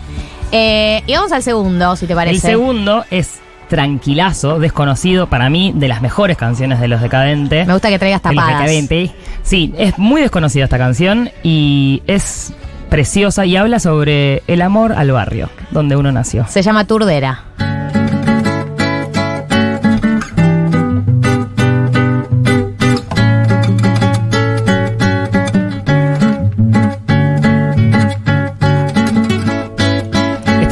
Vida Loca, que es el disco este que les digo que estaba en... El que tiene corazón. El que tiene el corazón en la tapa y que está corazón. Claro, que ahí fue como muy masivo. El cuelgue antes de ser el cuelgue. Totalmente. ¿Cómo supiste que me gusta el cuello? Eh, voy a hacer un comentario, hije de Mapapis Progress. Bien, me gusta. Eh, esta canción me la enseñaron en mi escuela. No, no. Me sé la letra entera. Me vuelvo loca. Es hermosa esta canción. Juli también Juli la- también. Es preciso que me busques. Las veredas Me encanta que además son 20 y esto es una guitarra con una voz. O sea, ¿qué, Claro. ¿qué hacen nosotros 25? Claro, sí, sí. Están tomando en el jardín, atrás. obvio. Bien, Diego, vamos. Estaba pensando en la versatilidad también, ¿no? Es increíble, es alucinante. Eh, sí, hacen cosas medio murga, medio rockeras, medio funky, no sé, o sea, son unos flasheros. Son un grupo de amigos diciendo, no puedo creer que estoy haciendo ahorita con esto. para Sí, mí". pero muy Sí, profesionales el grupo Muy de amigos, realmente. Pero claro, es que no se lo toman en joda, se lo toman muy, muy en serio. Claro. Es que imagínate tener a tu banda de amigos diciendo, sí, sí, vamos a hacer esto, tu estilo, tu letra, lo que quieras. No, y, Lo, y lo cantás en un estadio. no, estoy medio angustiado. Vamos a hacer un tema.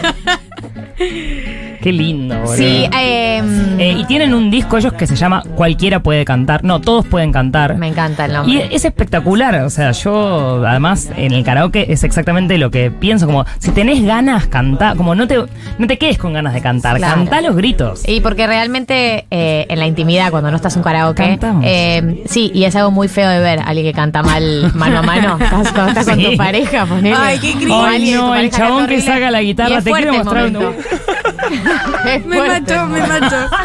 Es fuerte el Ay, momento Dios. ese. Entonces es como que no hay tantos espacios para cantar libremente. Si en cambio hay gente que- 20 personas, está Ay, todo qué bien, lindo ni un tema, gordo. el problema de tu pareja era que le decías gordo. O sea, Gordo. ¿Por qué la D al final aparte? Ay, Gordo. gordo. gordo. Gorda. Ah, más viajada, más viajada. más eh, fra- afrancesada. Perdón, me puse colorada, me estoy pensando en una escena literal. Dale, gordo. Eh, esto es Turdera, el segundo tema que eligió Elisa. Y vamos al tercero. Uf. Un temazo. Oh, esta canción no puede ser. Esta es de historia. Para mí tiene eh, intertextualidad con Rodrigo, esta canción. Wow, wow, wow. Obvio. Desarrolle. Sí, claro. El pájaro vio el cielo y se voló. A ver, pongámosla. Y ahí me la pegas. Ahí está. ¿Cuál es la intertextualidad?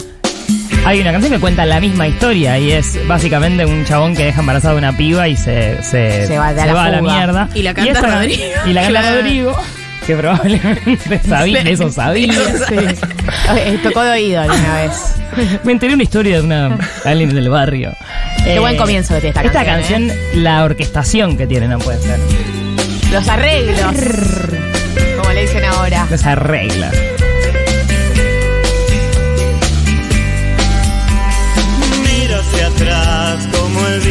se va, pero vuelve. Si tuvieras que elegir un disco para recomendarle a alguien para entrarle a los decadentes, sería. Mi vida loca, sí. Mi vida loca. Sí. Desde que todo terminó. ¿Era de ir a verlos tu adolescencia o no, No, te reencontraste no, ahora? no, fui a verlos de grande. Estaba Cancelado. enclosetada. Sí, claro. En la adolescencia enclosetada. estaba enclosetada. Totalmente. Ella decía las piernas más bonitas Era, en esa época. Sí, Era el meme de me hacía la Milhouse. ricotera. El lujo Tipo- vulgaridad estaba full en eso. Violencia es mentir, tarada. Ha Lo iniciado mejor de sesión. nuestra piel es que no nos deja huir. ¿Cuántas toppers tenías, hija de puta? Yo Ay, tenía sí. topper blanca y después cuando ya estaba muy refinada me compré unas celestes. Uh, había unas rosas también. Sí, las rosas eran lindas. Pero yo celestes- no, nunca, siempre yéndole a ser muy, Obvio, femenina, siempre.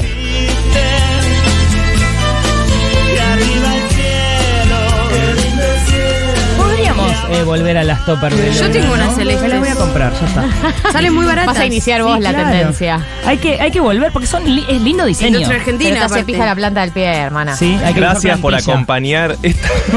Lo único bueno de las zapatillas que se usan ahora es que son medio deportivas y ayudan al, al- al andar. No, no, pará, Igual pero tiene modelo. También modelos. me hicieron pija la, la- Y además son antisemitas. con, con todo respeto. Ah, entonces sin What? respeto a Vans. ¿En serio? ¿No conoces, eh? Sí, todo. no, no vieron. Todos los que somos judíos sabemos que las Vans en, en la planta, en eh, donde apoyás, eh, no al Tiene pie, esvástica. donde toca no. la, la- la calle, tiene una, tiene como los cruces que hay eh, en la suela, forman esvásticas. No, no forman esvástica, boludo. Estoy Forman completamente más bien en shock. David. bueno, algo de Estás desinformando, querida. Pero Son ¿cómo fake era? news, Son- como dijo Bullrich. Forma Maén David. Entonces, los antisemitas que quieren que pises al Maén David, o sea, que pises a los Es tipo judíos. una teoría Pero parece conspirativa una del reivindicación, judaísmo. ¿o Medio no? raro. No. No. ¿No quieren que dejes la Es huella? deep- Es deep, deep conspiracionismo. Claro, Claro, claro, claro. Con lo vara Ay, que está la baja. Eh, eso lo dije hoy, ¿no? Sí, hoy sí, libero pero con lo vara que está la baja. Dije. Y nadie te interrumpió. No, porque nadie te corrigió. Es la conductora. Yo no me Acaba- gusta lo vara que está Acaba de volver. Es lo mismo que en el partido de fútbol. No, no me di cuenta, boluda. ¿Qué te voy a decir? ¿No se dieron cuenta? No, yo no me di cuenta. Varios oyentes escribieron al WhatsApp que me, me baja. Con lo vara que está la baja. Con lo vara. No, es Aparte parece buenísimo. Barat. Con lo vara que está la baja. Es buena con lo barat. Con lo está Barat que está la. Eh, Último La tema que eligió Elisa Sánchez para cerrar Bueno, el. canción historia. Canción. Canción que viene con historia. Y qué historia y qué maravilla. Y las imágenes. No, te trasladas automáticamente al videoclip. con esta Estás en el videoclip sí o sí. Si no viste el videoclip, igual te imaginas exactamente el videoclip Porque que el es. videoclip es todo lo que te imaginas. Y a mí la frase. Qué fuerte te pusiste, no sé qué comiste. me parece. Sí, Dios. Se lo quiero decir ya a alguien del Ay. pasado, encontrarme y decirle, ¿qué comiste? Eh, el último. Sí, sí, total. Medio ¿Qué Raúl, pero lo quiero te usar. pusiste? ¿Qué fue lo que comiste? El último tema que eligió Elisa Sánchez es la prima lejana. No lo pongas todavía porque lo vamos a dejar entero. Te voy a despedir. Muchas gracias. Dame bola comida redonda. Lo encuentran en Instagram. Eh, este Karaoke. jueves, Avenida Karaoke, eh, en Pass Line Pass las Line. entradas. Eh, vayan porque el viernes es feriado y es planazo. La escuchan en Nacional Rock, la siguen en sus redes, la escuchan eh, en las locuciones de Sergio Massa, se llenó de guita. Y, Se la, llenó de y la escuchan acá con nosotros. Gracias, Elisa A querida, te queremos mucho. Yo también, gracias. La prima invitarme. lejana, el tema definitivo de los decadentes. Ay, Dios. Ya como arranca. Entramos en el tramo final de este programa, programón, la verdad, se armó. Se armó lindo. eh, y está de nuevo con nosotros, ¿qué? Tenemos que venir más seguido, loco. ¿Qué? Tenemos que hacer esto más seguido. Sí, tenemos que hacer ¿no? esto más seguido. ¿Salió bien? Sí, Sí, sí, por eso. Bien. El programa en general. Ah, ya, te digo, ya te digo que no terminó, pero ya sé que fue un gran, un gran programa, que el balance es positivo. Eh, y me dejo de chácharas porque está de nuevo con nosotros Juan Elman, con lo que iba a ser la columna Bravo. original del día de hoy. Sí, sí, estuvimos improvisando ahí unas cositas. Pero bueno. Eh, Juan se tuvo que adaptar a la agenda, eh, cosa que en general no te pedimos acá, pero No, hoy nos no, comió. Pero me gusta, ¿no? De hecho, estoy pensando, les cuento, tengo Contanos. el newsletter de Cenital que mando cada dos semanas, lo escribí muy a las corridas, muy colapsado sobre Estados Unidos, sobre lo que pasó en la Cámara de Diputados que echaron al presidente, a Kevin McCarthy. Y terminé, creo que fue un buen newsletter, o sea, la verdad que viste considerando que estaba hecho verga, claro. Y ahora esto, entonces no sé si Eh, dejarlo a la basura y, y como escribirlo de nuevo, que me mata, me mata porque decía mañana es domingo, yo tengo radio, o si creo que voy a hacer esto, ¿no? Como que voy a decir al principio, como que esto de newsletter cerró la edición y que entonces sigan a la primera mañana, ¿no? ¿Querés que hagamos tu trabajo, Juan? Claro. No, no, pienso en voz alta. Bueno, Te va a nada. hacer bien, igual hace bien pensar en voz alta, poner Sí. palabras. No, pues mañana Para mí mañana- ya tengo tres horas de radio. Pero mañana después del programa vas a tener un poco más de cabeza para saber si querés decir algo puntual, si hay un enfoque Tiene un punto. novedoso. Como siempre, Marto tiene razón. También puedes agarrar todo lo Es que escuchaste y dijiste Oh, no en quiero, estas no, no notas quiero, y transcribirlo. Vos abriste el inteligencia Basta, basta, artificial. Perdón, perdón. No, no, es que no quiero, no quiero Inteligencia artificial, bueno. más. Bueno, vamos a Ecuador. Bien, no, el- a la temática de la columna Sí. de hoy. ¿Cuál es el título? Eh, ¿El título para Spotify o el título No, para así Spotify, dicho? no, para la gente que nos está escuchando. Ah, bueno, vamos a hablar a partir de Ecuador de lo que está pasando con el nuevo mapa de narcotráfico en América Latina. Ahí va, ahí Bien, va, linda. ahí va. Y Por yo en la nota de que escribí para Cenital, de hecho hace dos semanas, decía que esto desde Sudamérica tenemos que mirarlo más cerca. ¿Por qué? Porque en general, cuando uno piensa en narco en América Latina, siempre piensa en México, en Colombia, quizás en Centroamérica. En Rosario. Bueno, claro, ahora en Rosario, pero digamos, no aparecía, me parece, esta amenaza eh, penetrando. Estoy usando mucho esa palabra. no, pues encima en la story de Israel de recién dije como penetró la frontera Sí, y es como es un montón, es una palabra muy fuerte. Penetrando en los países de Sudamérica. Sí. A ver, em, no quiero hablar tanto de, de Ecuador, de las elecciones que son el 15 de octubre, hay una segunda vuelta entre una candidata del correísmo, Luisa González y Daniel Novoa, pero sí quiero hablar un poco de lo que fue el telón de fondo. Ustedes vieron algo de las noticias, lo que fue, por ejemplo, el asesinato de Fernando Villavicencio, candidato, o sea, un candidato presidencial muy conocido, o sea, era una suerte de como de periodista, bueno, fue asambleísta también, pero muy asociado a denuncias de corrupción hacia el correísmo, o sea, un tipo muy conocido que fue asesinado justamente en el marco de la campaña. Dicen que por haber nombrado públicamente a algunos grupos em, de crimen organizado en Ecuador.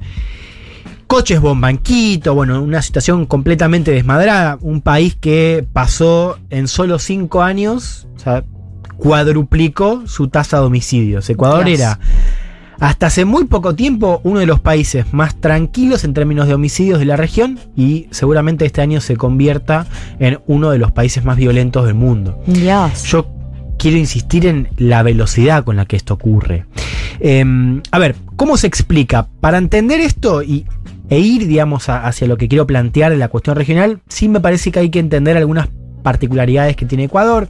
Ecuador es un país que si uno lo mira en el mapa está eh, como medio sándwich, o sea, comparte fronteras con los dos grandes productores de cocaína, que son Colombia y que, y que, son, y que es Perú. Tiene, de vuelta, si uno mira el mapa, una salida privilegiada hacia el Pacífico, ¿no? Ahí cuando uno piensa en el Pacífico, piensa en Estados Unidos, o sea, es como una ruta hacia el mercado de Estados Unidos y sus vecinos. Tiene una infraestructura tanto de puertos como de carretera bastante buena, con lo cual para transportar, por ejemplo, droga, digamos, es bastante mm, eh, provechoso. Y tiene además una economía dolarizada, que esto es algo que se ha mencionado mucho cuando piensa uno en la dolarización. Hay que entender también que para Ecuador ser una economía dolarizada eh, fue quizás un, un activo para que los grupos empezaran a operar más desde adentro, ¿no? que no sea de paso, sino más un centro Más que bananas bolsas. más que ¿Por bananas qué? ¿Por qué? bolsas. Porque básicamente es fácil, primero no, no tenés que cambiar plata y facilita Claro, el facilita estar, eh, irregular, estar, sí. eh, lavado de activos y, y afluencia de dinero ilegal, para decirlo en términos eh, formales. A ver, hay varios factores que explican este repunte muy rápido de violencia en Ecuador, pero quiero centrarme en dos. El primero es la cocaína. Ahí hay que entender primero que nunca se produjo tanta cocaína como, como ahora. O sea, uno tiene en la memoria cuando piensa, no sé, en, en cocaína en América Latina, piensa, no sé, en Pablo Escobar, ¿no? en Sí, los 90. 90. Claro, creo que hay que entender que el mercado cambió de tal manera que hoy está todo mucho más dividido en cadenas, o sea, ya no hay un gran capo que controle todo, ¿no? Sí hay cárteles, pero digamos, hay una división en esa cadena logística de la droga, pero se produce mucho más que en los 90. ¿No? Colombia, Perú y otros países. Ahora, hay que entender que Ecuador pasó de ser un país de tránsito, esta ruta de cocaína hacia el Pacífico, a ser un centro de distribución, con la droga dentro y con los cárteles mexicanos. O sea, uno ve un país que quedó muy infiltrado por la presencia de cárteles mexicanos y europeos, que ahora este es el siguiente capítulo. Uno lo ve eso en las incautaciones de droga, por ejemplo, ¿no? Eh, pasaron de ser 63 toneladas en 2015 a ser dos- en 2022 180, o sea, más del doble. La cantidad de, de cocaína que está en Ecuador es mucho mayor. A eso se le suma un cambio territorial que tiene que ver también con la geopolítica de la cocaína en América Latina, que fue el acuerdo entre el Estado colombiano y la FARC. ¿no? Yo le dije que Colombia es el gran productor de cocaína, está cerca de Ecuador, al lado.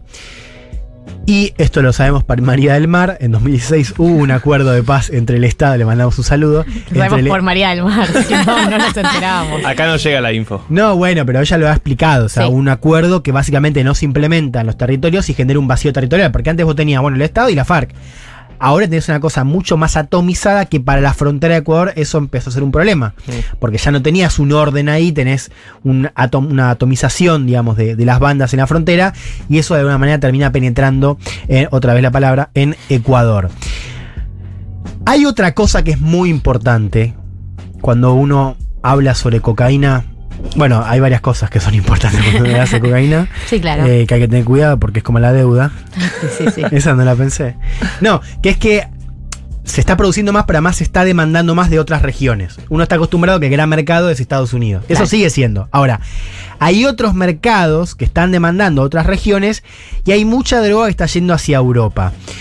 Esto es importante porque las rutas tradicionales de tránsito de droga están cambiando y uno lo que ve si lo mira en un mapa, en una infografía, es que empiezan a pasar por el medio de la región. Ecuador también es un centro de distribución porque no solamente tiene la droga que va hacia Estados Unidos, sino también que se circula por adentro, ¿no? O también Como que tenés que pasar por Ecuador. Sí, o, o también sales del Pacífico, pero hacia otros, hacia otros puertos, ¿no? Por ejemplo, en Europa.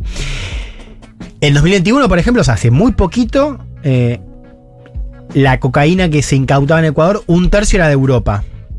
Y eh, esa cifra era menos del 10% en 2019. O sea, en tres años tenés un aumento muy clave, muy claro, en términos de cómo la cocaína que se incautaba tiene como destino final a Europa.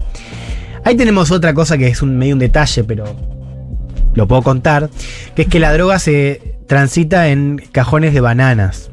O sea, la droga va. Ecuador es un gran exportador de bananas, Mm. el mercado europeo y otros. Y la droga viaja en bananas. Eh, Adentro de la. Bueno, en cargamentos de bananas.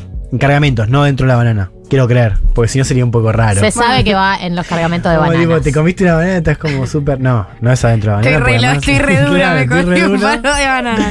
tipo antes de jugar al fútbol. Bueno, eh, eso también se explica porque hubo un acuerdo comercial entre Ecuador y la Unión Europea en 2017, si no me equivoco, si no es 2016, pero ahí tenés mayores flujos de comercio y menos regulación, con lo cual ahí una ventana de oportunidad para que diga, bueno, ¿cómo mandamos la droga? La mandamos con cargamentos de banana. Pero marco esto de la cocaína porque esos cambios en las rutas, si de vuelta uno mira cómo han cambiado en, la infografía mm, regional, tenés más países que reciben algo de ese cargamento. ¿no? Entonces ahí- Europa.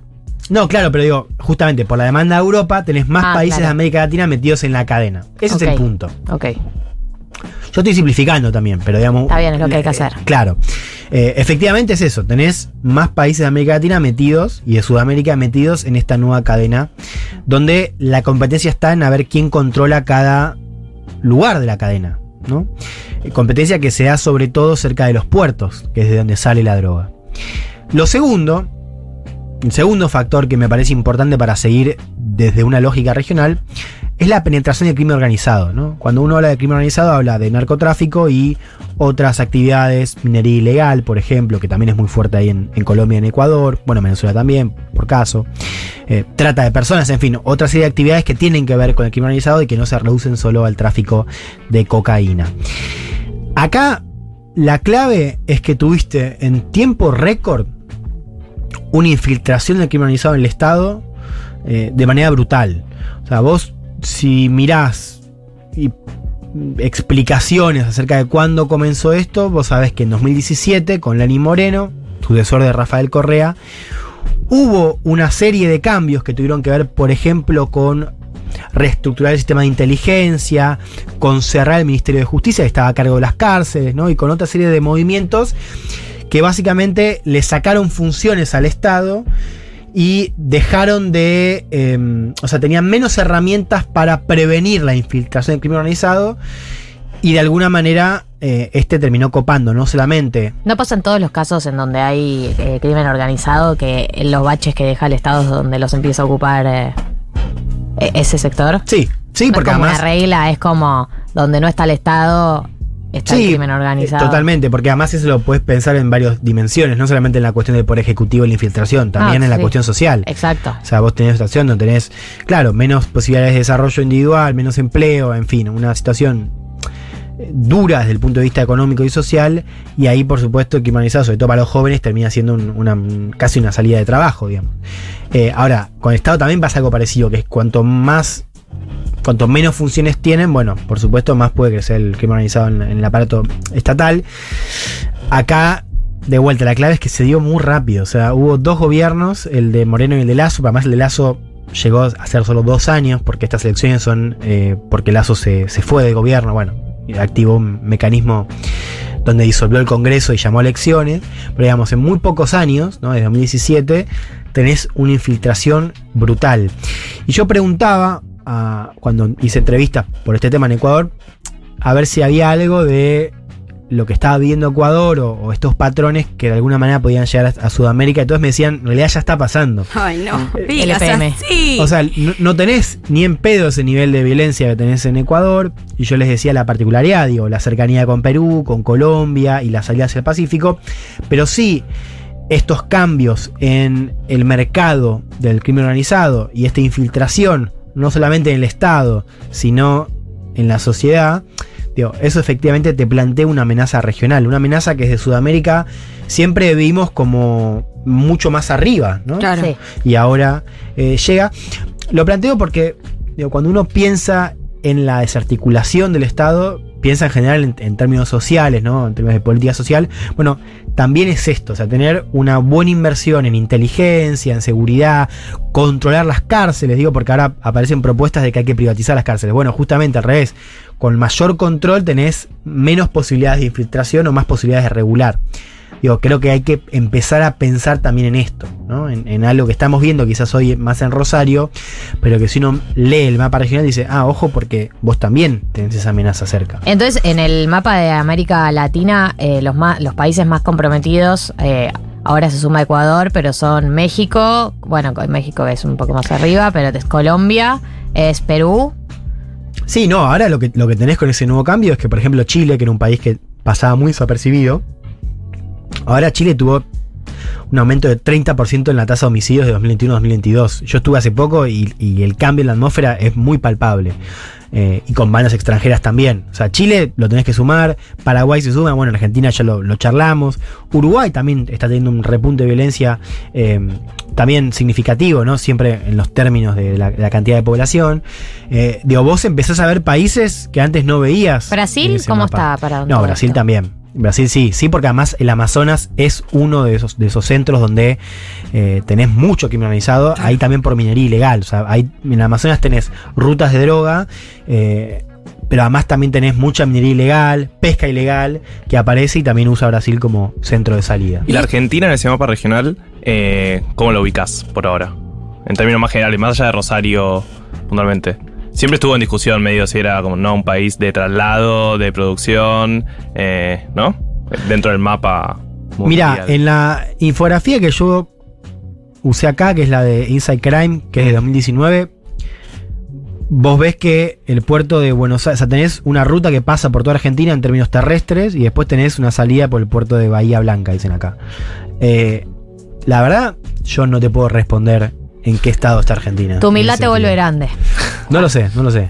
Eh, sí, digo esto, yo preguntaba a expertos si esto podía llegar y me decían, eso ya está pasando. Lo que Claro. pasa es que no tenés el mismo nivel de, o sea, no, no estás en el mismo nivel de violencia, no tenés lo- las mismas campañas políticas, digamos, no tenés el, el mismo tono.